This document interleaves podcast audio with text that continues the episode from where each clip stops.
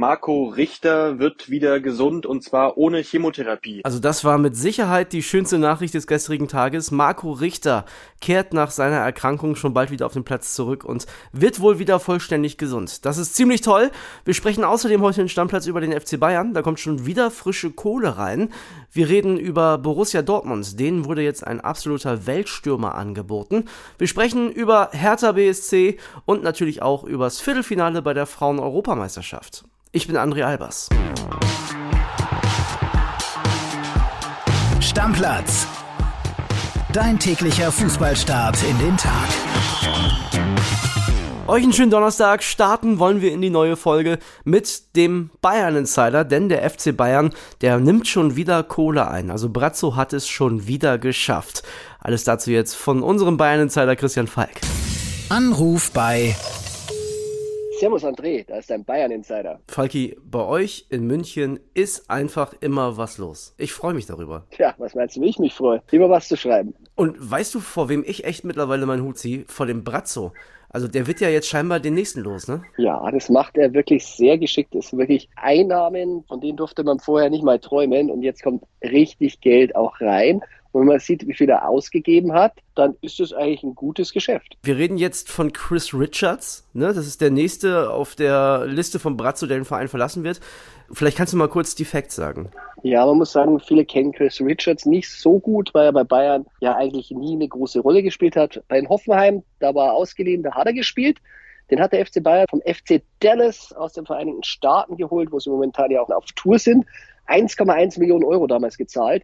Und jetzt ist Crystal Palace bereit, 15 bis 20 Millionen, das sind Bonis mit drin, zu bezahlen. Richards ist Mittwoch zum Medizincheck geflogen und der Deal soll jetzt klar gehen. Man muss natürlich sagen, es ist kein Reingewinn. Dallas hat noch 35 Prozent der Weiterverkaufsrechte also muss Bayern auch ein bisschen was abgeben, aber trotzdem ein Bombengeschäft nach wie vor für FC Bayern. Aber was ist das für ein Phänomen, Falki, dass bei Bayern die Leute, die wirklich ja gar keine Rolle gespielt haben, Omar Richards, Chris Richards zum Beispiel, dass die trotzdem für so viel Kohle über den Tisch gehen? Das ist ja unfassbar. Ja, da muss man sagen, ist natürlich auch äh, der englische Markt äh, nicht ganz unschuldig dran. Ich meine, Omar Richardson, das ist natürlich ein Engländer, dass der natürlich in England, die wollen ja auch ein paar einheimische Spieler in ihren Mannschaften haben, bei den ganzen Stars, die da haben, einen guten Marktwert erzielt. Das konnte man sich schon ein bisschen äh, ausrechnen.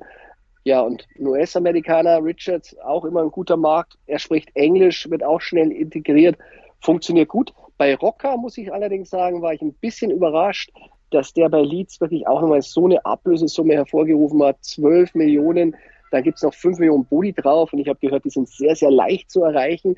Bei Brazzo hat er rein verhandelt, bei allen 25 Spielen, die er macht jeweils, gibt's 1,25 Millionen und da zählt nicht nur Premier League, da zählt auch diese zwei Cups mit und naja, mal schauen, international wird es vielleicht auch noch ein bisschen was geben in Zukunft. Also nicht schlecht. Ja, man hat ja mittlerweile, ich weiß nicht, wie du das siehst, aber fast das Gefühl, für die Premier League sind 15 Millionen wie früher eineinhalb ja, Premier League ist natürlich auch Wahnsinn. Wenn man sieht, was da der Tabellenletzte kriegt, da kann der FC Bayern nicht mithalten. Deshalb können die auch einfach mehr viel Geld ausgeben. Da ist viel Geld im Fluss. Die bekommen auch wieder mehr Geld. Also wenn sie auch verkaufen, das ist die Bundesliga nicht gewohnt, deshalb lohnt es sich und ist attraktiv auf die Insel zu verkaufen. Also gut für die Bundesliga und auch gut für den FC Bayern, denn die wollen ja mit der Kohle auch noch ein bisschen was anstellen. Zum Beispiel im Sturm. Da hast du ja einen interessanten Namen letztens gelernt. Tja, im Sturm, da will der FC Bayern den Matis Tell holen. Da war Brazzo Anfang der Woche auch nochmal vor Ort bei Stade Rennes, muss man sagen. Der Club spielt übrigens am Wochenende gegen Augsburg. Da kann man ihn sich vielleicht ein bisschen anschauen am Samstag. Muss ein großes Talent sein. Ich habe den Spitznamen gehört, Minima P, 17 Jahre alt, aber die wollen natürlich da auch richtig Kohle für den sehen. Also die Verhandlungen laufen, es wurden schon ein paar Angebote abgegeben, es wurden schon ein paar Angebote abgelehnt. Inzwischen geht man schon in die Richtung 25 bis 30 Millionen für ein Talent. Aber da sind natürlich auch einige Bonis mit drin und deshalb äh, muss man mal schauen, wo sie am Ende landen werden. Aber du bist optimistisch, dass das klappt diesen Sommer? Ja, Bayern ist auf jeden Fall sehr nah dran und der Spieler, der will halt unbedingt zum FC Bayern. Das ist ihr großes Pfund, das hat bei Delicht funktioniert, das hat bei Manet funktioniert und sollte letztendlich auch bei Tell funktionieren. Allerdings darf man nicht vergessen, die haben einen Milliardär als Clubbesitzer, also so richtig auf Kohle angewiesen sind sie nicht. Der nächste vielleicht bald Münchner ist äh, Konrad Leimer. Da hat man ja schon so ein bisschen gehört, also 2023 will er ja spätestens auf jeden Fall kommen, da läuft der Vertrag aus.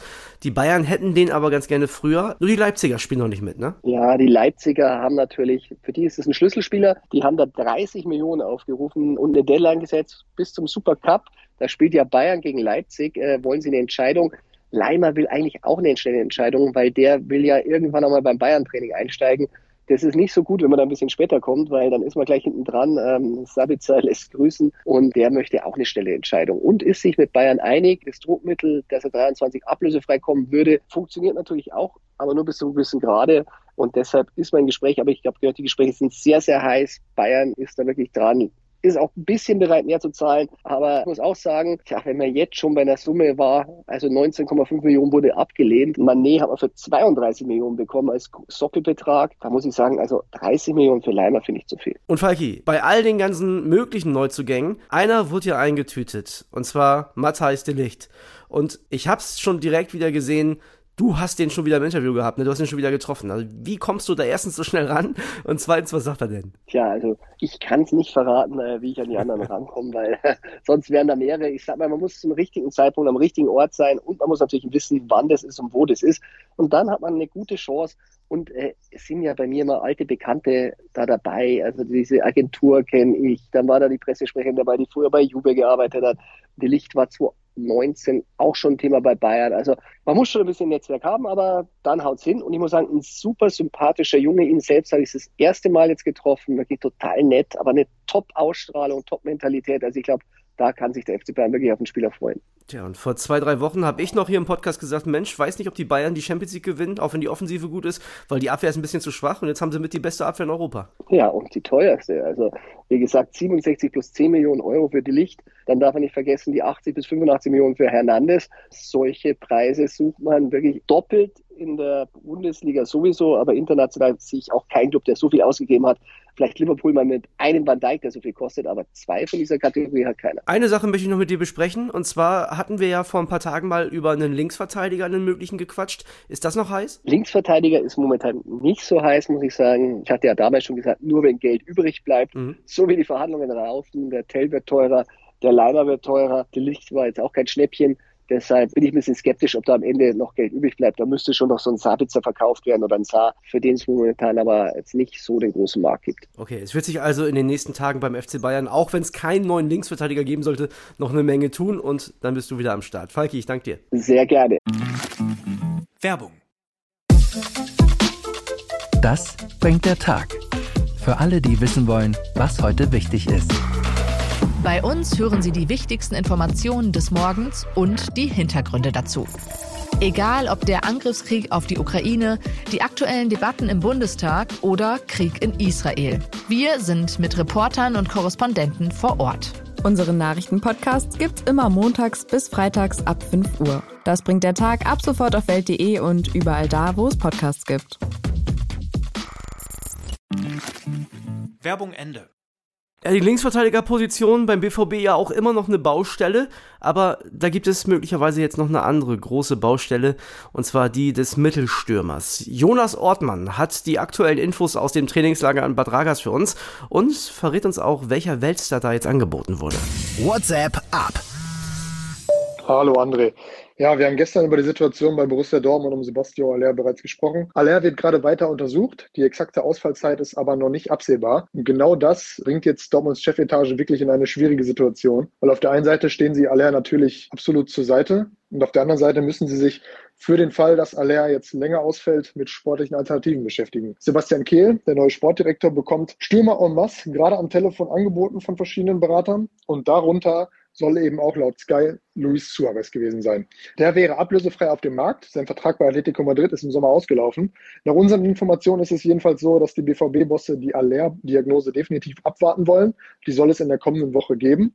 Und bis dahin wollen und müssen Dortmunds Kaderplanung natürlich auf alle Szenarien gefasst sein. Das heißt auch, sollte Aller länger fehlen, dass man dann auf dem Transfermarkt nochmal zuschlagen könnte. Denn klar ist auch, dass Dortmund lieber mit einem weiteren Stürmer neben Yusufa Mokoko in die Saison geben würde. Der Podclub will mit dem Superjuwel natürlich verlängern, weiterhin, das haben wir bereits berichtet. Man hat sich aber auch bewusst dafür entschieden, mit Aller eben einen weiteren Stürmer, einen erfahrenen Stürmer vor Mokoko zu holen, um das Talent natürlich weiterhin auch behutsam weiterhin ist er ja noch 17 Jahre alt, dahinter aufzubauen. Also André, wenn es was Neues zu vermelden gibt, dann werde ich mich bei dir melden.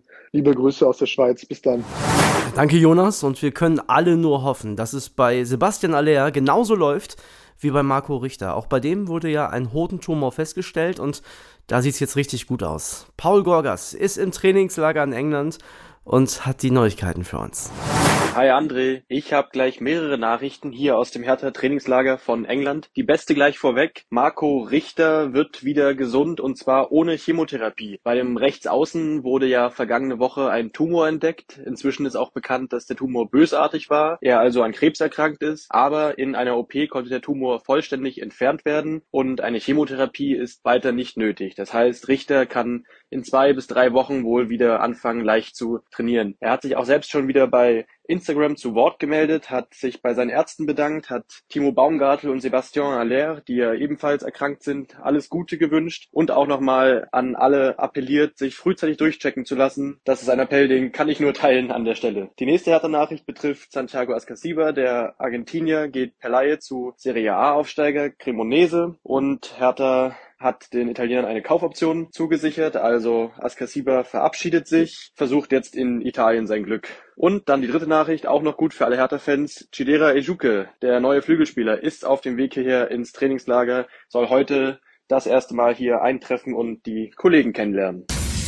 Transfergeflüster. Ja, und da habe ich ein bisschen was für euch. Nach Bildinfos verleiht der VfB Stuttgart Flügelspieler Roberto Massimo und zwar in die zweite portugiesische Liga. Der war ja auch bei Fortuna Düsseldorf im Gespräch, entscheidet sich aber für die portugiesische Sonne. Außerdem gibt es Neuigkeiten von Musa Diaby. Der hat ja eine richtig starke Saison für Bayer Leverkusen hingelegt.